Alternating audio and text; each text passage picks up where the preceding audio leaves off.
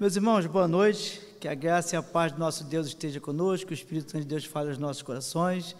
É uma alegria estar aqui com os irmãos, compartilhando dessa, desse momento especial da igreja. 40 anos, celebrando aí mais é, um ano de, de, de, vida da igreja nessa comunidade pregando o Evangelho. E é, eu, eu, não acreditei quando, quando o pastor Eduardo me convidou, perguntei, perdeu o juízo. Né? Aos, aos 47 do segundo tempo, depois da existência do Roberto, tá bom, deixa ele vir aí falar um pouquinho, né? não sei o que, que vai sair de lá não, e ainda me, deu a pior, me deram a pior parte, irmãos, que é o último dia, que depois que eles já falaram tudo que tinha que falar, pregaram tudo que tinha que pregar de bom, sobrou para mim, eu não sei o que, pastor Eduardo, o que, eu, que, que, que eu posso falar para a igreja do meu professor e do meu grande amigo, é, irmão Roberto, mas eu fico tranquilo, eu costumo dizer que quem fala não sou eu, quem fala é o Espírito Santo, então eu não tenho que me preocupar. Pedro perguntou isso para Jesus: Senhor, quando chegar a hora de falar, o que é que nós vamos falar? Aí Jesus falou: Não se preocupa, porque o Espírito Santo de Deus falará por vós. E aí eu estou tranquilo, Roberto. E pastor Eduardo, porque eu tenho certeza que é o Espírito Santo de Deus que fala aos nossos corações e não eu. Mas eu quero deixar aqui um abraço da nossa Associação Basta Gonçalense, da diretoria, dos seus departamentos, as palavras de felicitação por mais um ano de vida dessa igreja, mais um ano de ministério, é, é, desse ministério, sob a direção do pastor Eduardo, que tem aí trabalhado num pós-pandemia bem, num tempo tão difícil de se pregar o evangelho, de se falar de Jesus para as pessoas. Era para ser fácil, porque as pessoas diziam que depois da pandemia é, iriam buscar mais intimidade com Deus, mais, é, é, é, estre mais estreitamento do relacionamento com Deus, mas não é muito isso que a gente está vendo em algumas situações. Então, aquilo que parecia ser fácil para nós está difícil, porque todo mundo tinha medo de morrer. E eu ficava preocupado, pastor Eduardo, com os crentes com medo de ir para o céu, porque a gente cantava antes da pandemia que queria ir para o céu. O céu é bom, o céu, lindo céu, vou morar no lindo céu. E aí, quando chegou a oportunidade de ir para o céu, a turma baixou a mão, né? Aquele negócio de se levantar a mão, Jesus chama, então não vou levantar a mão, não, que vai que ele. Há mais alguém, há mais alguém, e ninguém queria levantar a mão para poder ir para o céu. Todo mundo segurou a mão baixinha. Né? E nós achávamos que seria mais fácil pregar o Evangelho, que as pessoas estariam mais sensibilizadas, e parece que os corações estão um pouco mais endurecidos para a pregação da palavra de Deus e tem sido um tempo é, um pouco doloroso para aqueles que gostam de pregar o Evangelho, para aqueles que gostam de falar de Jesus, para aqueles que ainda lembram da igreja de um tempo em que eu, costumo brincar, que tinha um tempo que os pastores, eles quando iam fazer o apelo, eles levantavam a mão e perguntavam se há mais alguém, porque o primeiro já estava lá na frente antes de fazer o apelo, né? Aí o pastor, quando o pastor levantava a mão, o primeiro já levantava e via à frente, aí ele olhava o primeiro e falava mais alguém, há mais alguém, e hoje a coisa realmente está difícil é, de pregar o evangelho nesse pós-pandemia. Trago um abraço também da Igreja Batista do Joque, onde nós somos ali pastor interino, da terceira de Porto Novo. Amanhã, pastor Roberto, nós começaremos, é, é, e pastor Eduardo, a celebrar o, o, o, a, o mês de aniversário da Igreja Batista do Jockey. São 10 anos ali, e ela comemora no dia de amanhã, 1 de setembro. E nós queríamos fazer uma grande festa no dia 3 de setembro. Só que um jovem cismou de casar nesse dia. E aí eu brinquei com ele: você casou, você banca a festa, vai a igreja inteira para o seu casamento e lá é a festa de aniversário da igreja. Mas ele levou o casamento para longe, pastor Eduardo, para dificultar a gente ir para lá. Aí não vai dar para ir todo mundo, vai, vai alguns. Mas nós estaremos amanhã celebrando a Deus por mais um ano de vida daquela igreja, naquela comunidade também, com muita dificuldade, com muito, muitos problemas, mas estamos ali também, como os irmãos aqui, pregando a palavra de Deus. E como é bom falar de Deus, como é bom pensar na palavra de Deus, e como é bom, quando o pastor Eduardo, ele passou ali o tema, né, 40 anos fazendo a vontade de Deus, mas ele me deu aqui um subtema, que eu gosto muito de pensar sobre isso. Uma igreja que caminha fazendo a vontade de Deus. Pastor Eduardo, durante a pandemia, é, quando eu vi aquele negócio todo, a igreja assustada, com medo de ir para o céu, o povo que falava de arrebatamento, né, cantava aquela música: Onde está aquele povo barulhento? Onde está que não se vê nenhum irmão? Alguém com voz de lamento. O povo cantava com alegria, e no meio da pandemia, pastor, a turma se escondeu para poder não subir. Volta ao assunto do zumbi, que isso me encrencou, né? Eu fiquei preocupado, irmãos, porque eu só ouvia dizendo: irmão Fulano faleceu, mas ele era tão bom. Irmão Fulano faleceu, mas ele era tão bom. E eu estava ficando. E eu falei: bom, se os bons estão indo, os ruins estão ficando, sinal que eu sou bem ruinzinho. E eu tenho que melhorar. E eu, irmãos, eu não sei vocês, mas eu comecei a procurar melhorar a partir dali. Não é? Eu já estava tentando melhorar, comecei a melhorar um pouquinho mais né, para que quando chegar a próxima leva, o próximo lote, para mim está no próximo lote. Mas eu nunca estou no próximo lote, pastor, não sei porquê. Mas nós estamos aí, como essa igreja, fazendo a vontade de Deus. Eu quero ler um texto, irmãos, que vocês conhecem muito bem, que é o texto de Mateus, capítulo 16. Mateus capítulo 16, versículo, do versículo 13 ao versículo 18. E eu quero pensar é, com os irmãos nesse tema, uma igreja é, fazendo a vontade de Deus. Porque nós somos uma igreja que temos uma vocação, temos um motivo e uma razão para estar aqui. Para estar aqui. Nós não estamos aqui à toa. Eu costumo dizer que nós não deixamos as nossas casas num dia de semana, um dia frio como hoje, promete ser a noite mais fria do ano para estar adorando o Senhor, sem motivo, tem uma razão por estarmos aqui. Não estamos aqui à toa. Estamos aqui movidos por algo que é mais forte que nós que nos move. Porque se dependesse de nós, nós não estaríamos em casa. Entendo eu, e nós não estaríamos aqui. Entendo eu que é o Espírito Santo de Deus que nos faz entender a necessidade de estarmos na igreja. Ouvia esses dias o pastor Cláudio Duarte, num vídeo curto, dizendo que pegou um táxi e naquele táxi ele foi pregar para o taxista e o taxista falou: Pastor, fica tranquilo, não precisa pregar para mim, não, que eu sou, eu sou crente, eu já te conheço, já ouvi seus vídeos, você prega muito bem, parabéns, Deus te abençoe. É mesmo? Você é, você é membro de qual igreja? Ele: Não, não sou membro de igreja nenhuma, não. Eu vou à igreja de vez em quando. Assim, quando eu estou precisando de alguma coisa, de fazer uma oração, eu vou na igreja, de dois em dois meses, três em três meses. Aí o pastor Cláudio Duarte virou para ele e falou: Rapaz, você está bem na sua fé, hein? Porque você só precisa de dois em dois meses, três em três meses, eu preciso toda semana. Quase todo dia eu estou na igreja, estou precisando mais do que você. Miserável homem que sou. Né? Então, ele, ele, ele era mais crente do que o próprio pastor que precisava, entende que precisa de Deus todos os dias. É, o texto está ali. Tendo chegado às regiões de Cesareia, de Filipe, Jesus perguntou aos seus discípulos: Quem os homens dizem ser o filho do homem? Eles responderam: Alguns dizem que é João Batista, outros Elias, outros Jeremias e ou, ou algum dos profetas. E Jesus lhes perguntou: Mas vós, quem dizeis que eu sou? Respondendo Simão Pedro, disse: Tu és o Cristo, o Filho do Deus vivo. E Jesus lhe disse: Simão Barjonas, tu és bem-aventurado pois não foi a carne e o sangue que te revelaram, que te revelaram isso, mas meu Pai que está no céu. E digo e digo-te ainda que és Pedro, e sobre esta pedra edificarei a minha igreja, e as portas do inferno não prevalecerão contra ela. Meus irmãos, eu entendo que esse texto foi falado num contexto onde Jesus já havia feito muitos milagres não só para as pessoas que é, estavam de fora conhecerem o ministério dele, mas também para aqueles que estavam próximo dele, que aqueles que estavam próximo dele, lhe acompanhando, pudessem conhecer a essência, pudessem conhecer mais profundamente o ministério de Jesus. E aí Jesus chega para aqueles próximos, para aqueles que estão do lado, para aqueles que estão junto com ele. Jesus não falou para a multidão, não perguntou à multidão.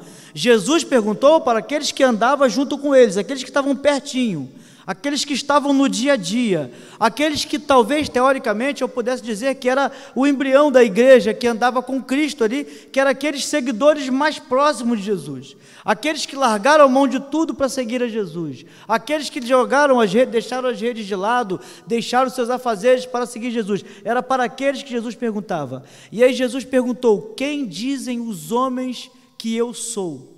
O que que as pessoas aí fora dizem que é Jesus? Quem as pessoas aí fora estão dizendo que Jesus é? Como as pessoas aí fora estão me enxergando? Como as pessoas aí fora veem aquilo que eu estou fazendo? E aí eles dizem, e aí eles dizem, uns acham que você é João Batista, outro que é Elias, outros que é um dos profetas, outros que é Moisés. E aí Jesus faz uma pergunta que, que vai quase que quase que na jugular, quase lá, lá bem bem no interior. E vocês? Quem vocês dizem que eu sou? Jesus quer saber dos seguidores dele, não da multidão não do grupo que chegava perto dele só por um milagre, só por uma multiplicação de pães, só por uma cura, só por uma expulsão de demônio. Não, Jesus agora fala, Jesus fala para que pergunta para aqueles que estão com ele no dia a dia, que teoricamente dizem que têm intimidade com ele, que estão caminhando junto com ele. Então Jesus pergunta: "Quem vocês dizem que eu sou?" Vocês já me disseram quem o povo acha que eu sou. Agora vocês, quem vocês dizem que eu sou? E aí Pedro salta e fala: Tu és o Cristo, filho do Deus vivo.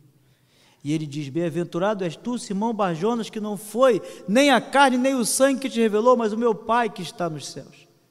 Sobre esta pedra, sobre esta afirmativa, sobre esta crença, sobre esta profissão de fé, eu edificarei a minha igreja, e as portas do inferno não prevalecerão contra ela. Alguns entendem, e eu entendi durante muito tempo, que se as portas do inferno não prevalecer contra a igreja, era o, era o mundo atacando a igreja e a igreja contendo, fechando as portas, colocando diácono nas portas, colocando líderes nas portas, no portão, vigiando para não entrar determinados tipos na igreja. Mas não é, eu estava equivocado. E acredito que algumas pessoas também podem estar equivocadas, achando que a igreja tem que estar acovardada com medo da invasão do mundo. É o contrário, é o mundo que tem que estar com medo da invasão da igreja nele.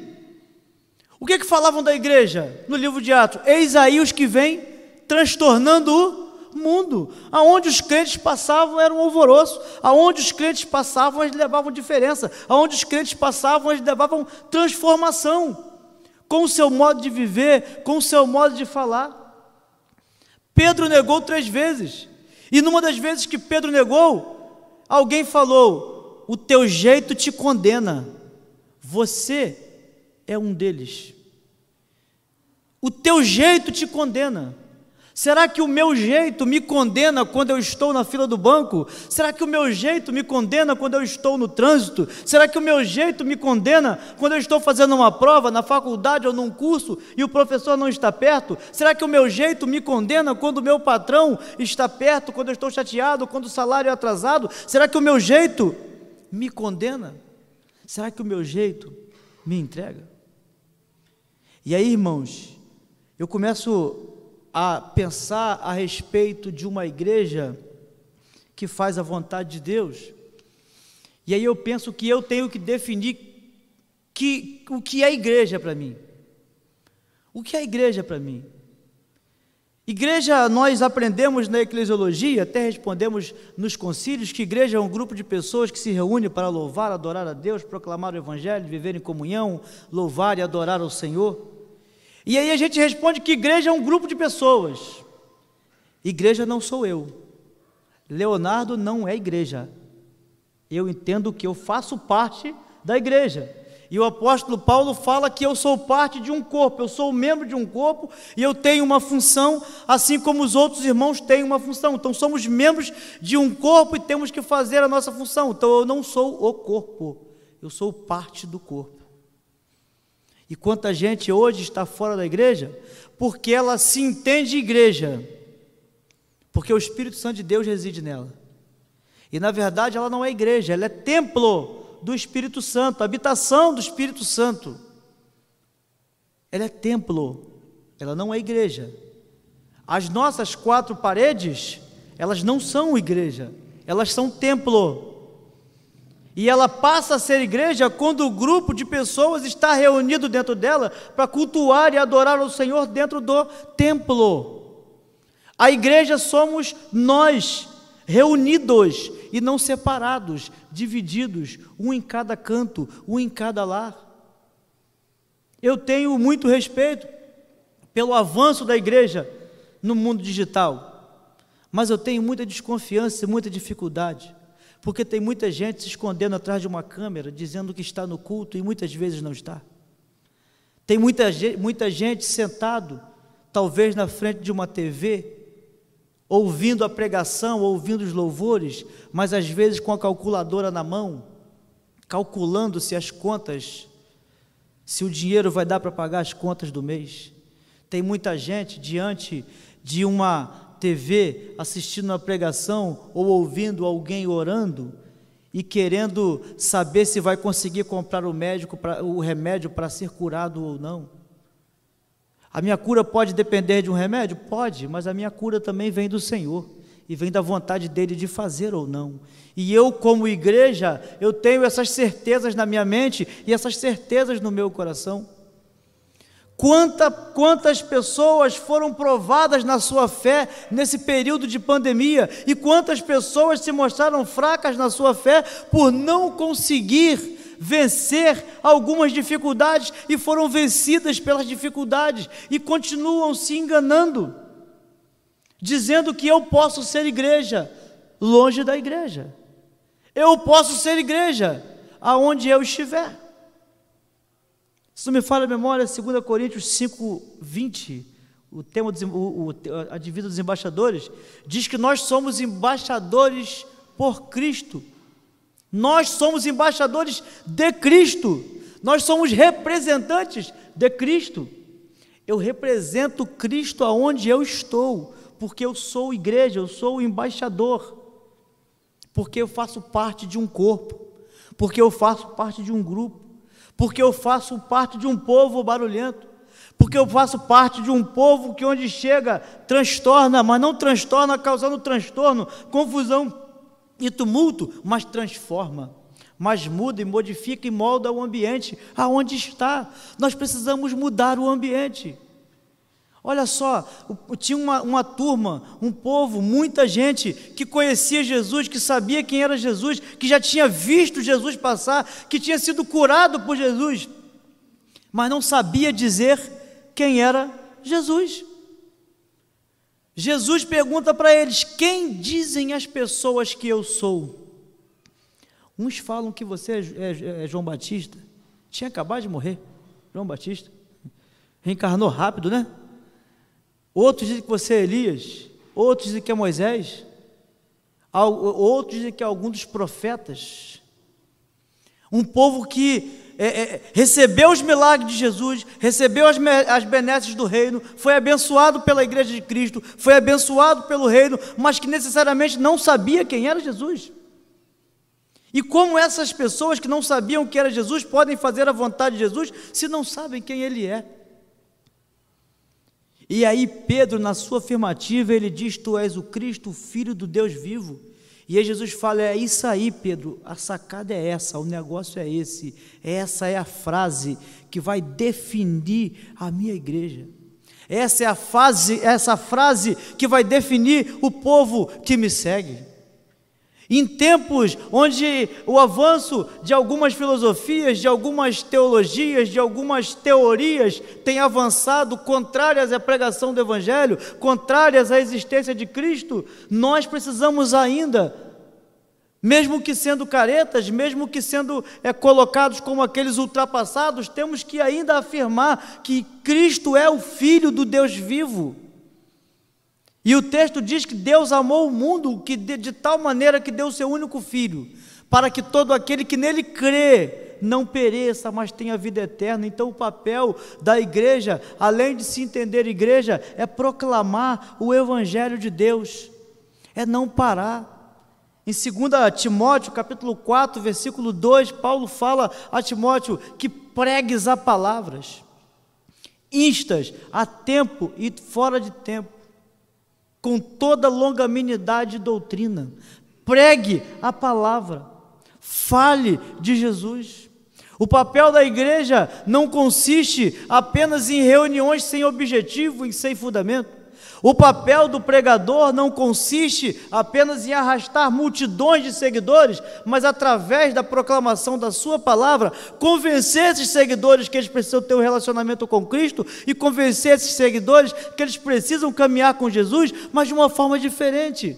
Não enxergando Jesus como aquele que pode curar os meus pecados, curar as minhas doenças, como aquele que pode pagar as minhas contas, mas como aquele que me, traz felicidade. Irmãos, tenho dito que seguir a Cristo é ter qualidade de vida, irmãos. Irmãos, que coisa maravilhosa, irmãos, é seguir a Cristo. Irmão, já, já pensou numa pessoa que consegue seguir os dez mandamentos?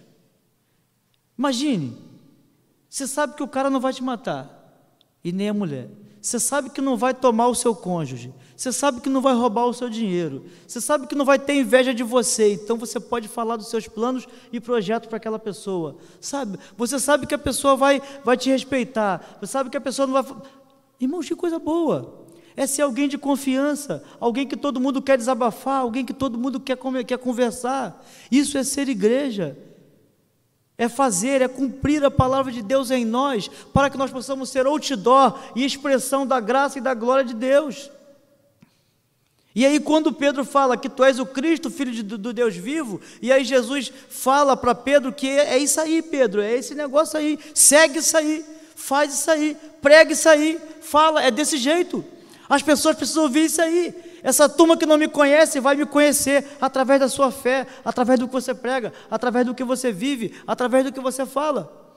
E Pedro, quando foi morto, ele quis ser morto de cabeça para baixo, contra a tradição, porque ele não se achava digno de ter a mesma morte que Jesus.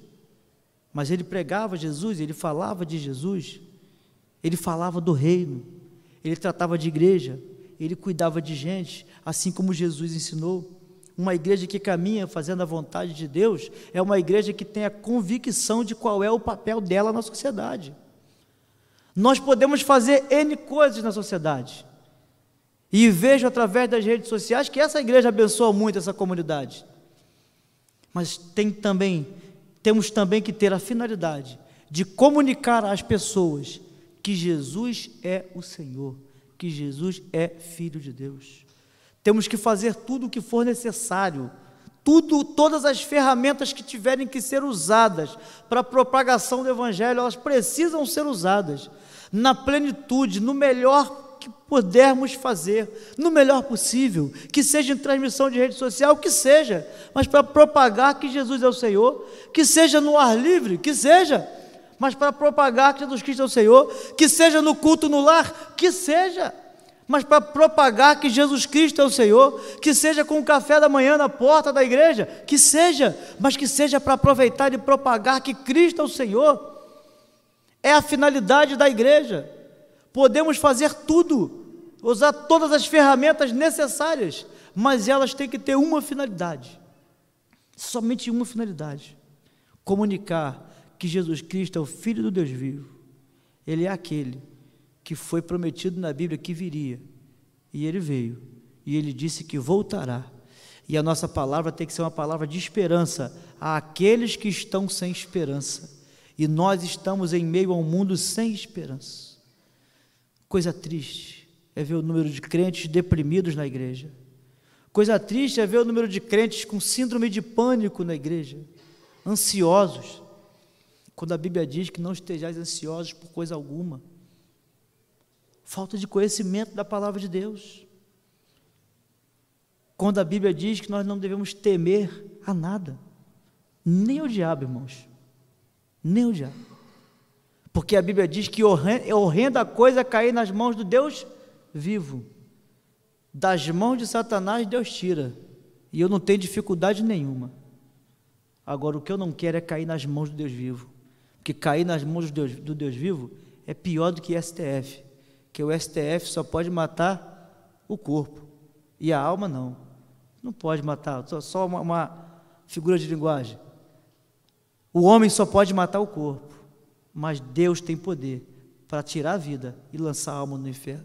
Por isso que é triste cair nas mãos de Deus. E nós precisamos, irmãos, entender isso. E nós precisamos, irmãos, avançar nessa ideia de pregar o Evangelho, de falar de Jesus, Nós precisamos avançar, irmãos, como essa igreja que caminha fazendo a vontade de Deus. Ser igreja é obedecer a Jesus, é fazer o que Jesus manda, é fazer o que Jesus pede, é fazer como Jesus nos convida a fazer. Sereis meus amigos, João 15, se não me engano, versículo 14.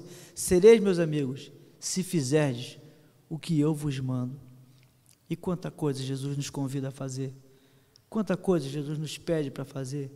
E nesse mesmo texto, ele fala: Eu já, já não chamo mais de servos, porque o servo não sabe o que faz o seu senhor, mas eu já chamo de amigos, amigos de Cristo, quando nós fazemos aquilo que Ele manda, amigos de Cristo, quando nós fazemos aquilo que Ele tanto deseja, amigos de Cristo, quando nós cumprimos a missão na qual nós fomos chamados, que é pregar o Evangelho é que, e que é levar a transformação.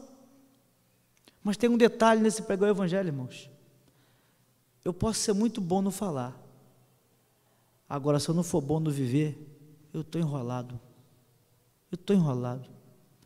Como eu desperdicei a minha vida falando e não vivendo. E eu até pago um preço muito alto em algumas situações por isso. Mas eu pago consciente e pago pedindo perdão a Deus todos os dias. E pago pedindo a Deus todos os dias para que a minha vida não seja mais como era antes e que cada dia eu possa ser melhor para mim mesmo, para que eu possa convencer o outro que esse Deus que eu sirvo, ele pode fazer diferença na vida dele, porque está fazendo na minha. A partir do momento que Deus faz diferença na minha vida, aí sim eu consigo convencer o outro de que ele precisa desse Deus. Que nós, irmãos, como uma igreja que caminha fazendo a vontade de Deus, possamos ter um relacionamento mais estreito com Deus, possamos nos aprofundar no, na nossa conversa com Deus, na nossa intimidade com Deus, leitura bíblica, estudo da Bíblia. Não leitura bíblica como se lê um jornal, Muitas vezes a gente sabe comentar profundamente o que aconteceu no debate de políticos.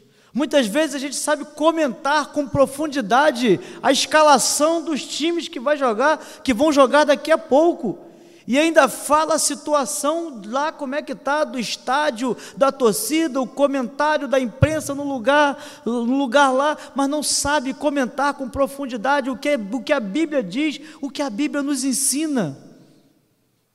Não temos profundidade, somos rasos no conhecimento da palavra. E aí, como viver? Como fazer? Como aprender? Se eu não estudei. Como ensinar? Se eu não estudei. Como mudar? Se eu não conheço o manual de instrução. Como poder ser agente transformador e ser agente de mudanças, se eu não conheço o manual de instrução que lida comigo? E também que lida com o outro. Que nós possamos, irmãos, valorizar, porque nós somos igreja, porque fazemos parte de uma igreja. Nós somos igreja porque fazemos parte de um corpo. Nós não somos igreja porque somos igreja sozinho. A igreja é um grupo de pessoas que se reúne para louvar, adorar a Deus e cumprir a sua missão. E a missão da igreja é proclamar o Evangelho, é levar esperança aos perdidos, é libertar os que estão oprimidos. Que nós possamos colocar no nosso coração que essa é a nossa missão e sejamos incansáveis na proclamação do Evangelho e na pregação da palavra de Deus. Eu vou orar nesse momento agradecendo a Deus. E aí entrego a palavra ao dirigente, já com meu agradecimento pela oportunidade de estar aqui com os irmãos. E mais uma vez as palavras de felicitações para esta igreja, em nome da associação, em nome da minha igreja, onde eu sou membro, Primeira Igreja Batista de Alcântara, que os irmãos se sintam abraçados também pela nossa igreja, pelo pastor Vanderlei Batista Marins, filha nossa, né? Filha nossa, filha de Alcântara, é uma alegria enorme estar pregando aqui numa é, oportunidade como essa e espero que o pouco que eu pude compartilhar tenha abençoado os irmãos e, e ido além, que tenha incentivado os irmãos a continuar proclamando o Evangelho de Deus. Oremos. Obrigado, Senhor, por essa noite em tua presença, obrigado por esse momento na qual tu nos concede o privilégio, ó Deus, de estarmos aqui Obrigado pelo teu cuidado, ó Deus, que é dispensado a nós, pelo teu amor que se derrama sobre nós. Obrigado, ó Deus, é, pela tua graça, ó Deus, maravilhosa graça, ó Deus, que, ó Deus, que nos alcançou, que nos abraçou, que nos salvou, que nos modificou, ó Pai. Obrigado pela oportunidade que nós temos de compartilhar a palavra e de juntos podermos meditar um pouco no que é a igreja e naquilo que tu quer para cada um de nós, que é proclamar o evangelho, que é dizer para o mundo que Jesus Cristo é o Senhor, que Jesus Cristo é a solução que Jesus Cristo é aquele que tem as soluções através da Sua palavra, através do seu modo de vida, do seu estilo de vida. Jesus, ele não só falou para nós como nós devemos ser, mas Jesus viveu para nos mostrar como nós devemos ser e que nós possamos nos espelhar na pessoa de Cristo, para que possamos ser como Cristo e, e, e, apresentar Cristo àqueles que não conhecem Cristo. Muitos conhecem Jesus somente de ouvir falar, assim como Jó, que tinha experiência contigo, Senhor, porque ouvia falar mas a partir de um momento, ó Deus, em que tu, ó Deus, foste, fostes presente na vida de Jó, em que Jó colocou, depositou a, tua, a fé dele em ti, e ele pôde te ver, te conhecer mais de perto, e aí no final Jó pôde dizer: Eu conhecia só de ouvir falar, mas agora meus olhos te veem. Que nós que estamos aqui possamos todos os dias todos os dias de nossas vidas, com os nossos olhos, podemos ver, possamos ver os teus milagres em nossas vidas, que nós possamos ver os livramentos que tu tens para nós e que nós possamos também mostrar àqueles que estão ao nosso lado tudo aquilo que tu tens feito por nós. Muito obrigado a Deus por essa noite. Muito obrigado por esse culto de adoração, de louvor e adoração na qual nós temos oportunidade de prestar a ti é motivo de gratidão, Senhor, podemos te louvar. É motivo de gratidão, Senhor, podermos te adorar. É motivo de gratidão, Senhor, podermos chegar na tua presença para te agradecer por tudo que tu tens feito por nós, assim como nós cantamos, por tudo que tu já tens feito e por tudo que tu ainda vais fazer, por tuas promessas derramadas sobre nossas vidas e por tudo que és, queremos te agradecer com todo o nosso ser. Obrigado, Deus. Obrigado. Essa é oração que eu te faço, ó Deus, em nome de Jesus. Amém.